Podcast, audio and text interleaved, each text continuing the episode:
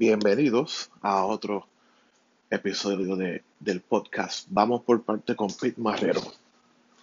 En esta ocasión estaré hablando brevemente de, de, lo cual fue el tema de esta semana. El plan de ajuste de la deuda aprobado por la juez Sway. Vamos, ¿cómo se llama este podcast? Vamos por parte. ¿Cómo llegamos aquí? ¿Qué sucedió en Puerto Rico? Bueno, todo empezó cuando los españoles llegaron.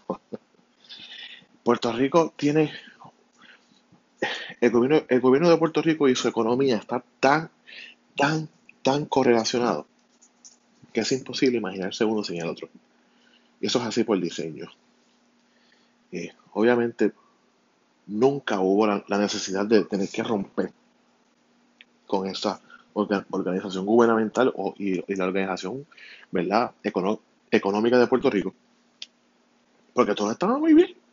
Se ignoró el informe Tobin, llegaron a las 9.36, todo estaba perfecto. Rafael pudo gobernar, Romero pudo gobernar, Ferré pudo gobernar, Sánchez Vidella pudo gobernar, Luis Muñoz Marín pudo gobernar, y Pedro Rosselló, Sierra Calderón, Aníbal Acevedo, Luis Fortuño y Alejandro García Padilla pudieron gobernar. Pero, ¿qué sucedió? Las 9.36 se acabaron. Se acabaron en el 96. Caducaron en el 2006. Eso hace sentido. El gobierno federal le dio 10 años a Puerto Rico para un phase out.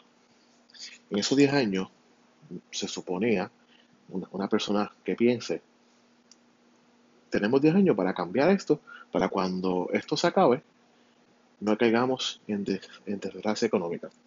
Pues eso fue exactamente lo que no hicieron. ¿Qué pasa?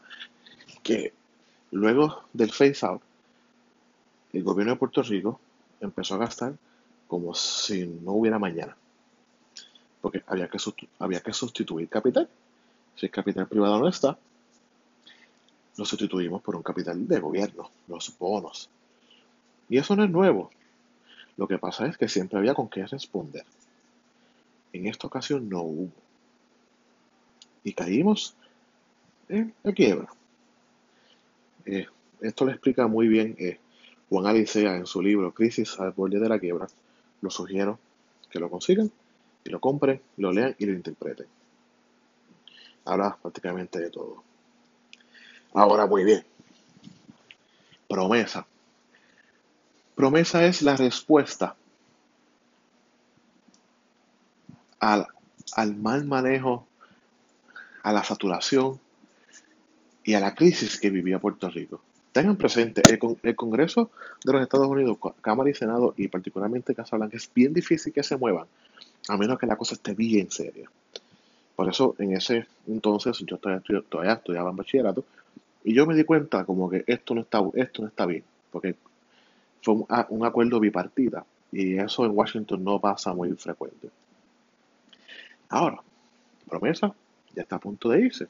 Estamos hablando que maybe para el 2026 eh, la Junta Fiscal ya no estará en Puerto Rico.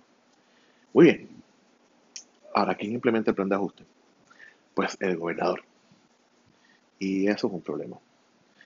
Porque ningún gobernador, todo gobernador quiere, ¿verdad?, hacer obra de gobierno, eh, incentivar industrias, dar exenciones contributivas a gente chavo, porque a la economía que no hacen nada.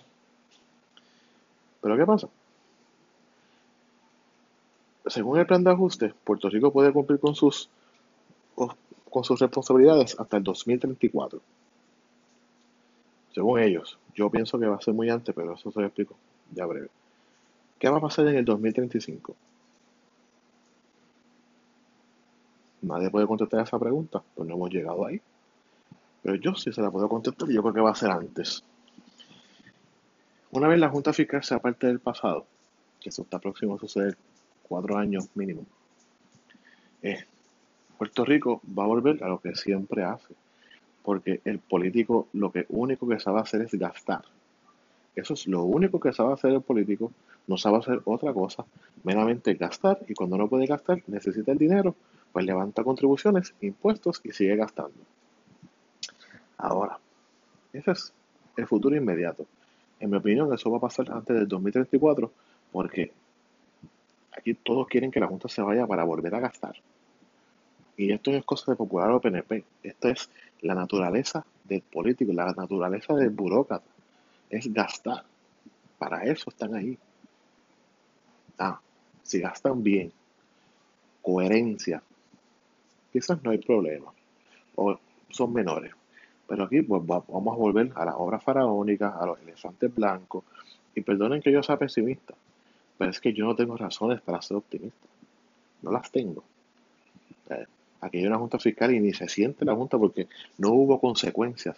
Y al no haber consecuencias, la conducta sigue impecable. Y esa es la realidad de las cosas. Eh, ¿verdad? Que les dañe, que, que, les dañe los pensamientos, pero esa es mi posición, esa es la realidad y espero yo equivocarme.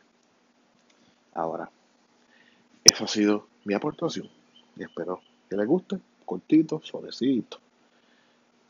Próximamente vamos a estar hablando de Estados Unidos y Rusia. Y esa es mi área de expertise, porque eso es lo que yo estudio, relaciones internacionales. Vamos a ir paso por paso y va a ser bien interesante lo que les voy a contar. Así que nos vemos en la próxima edición de Vamos por Partes con Pete Marrero. Espero que les haya gustado.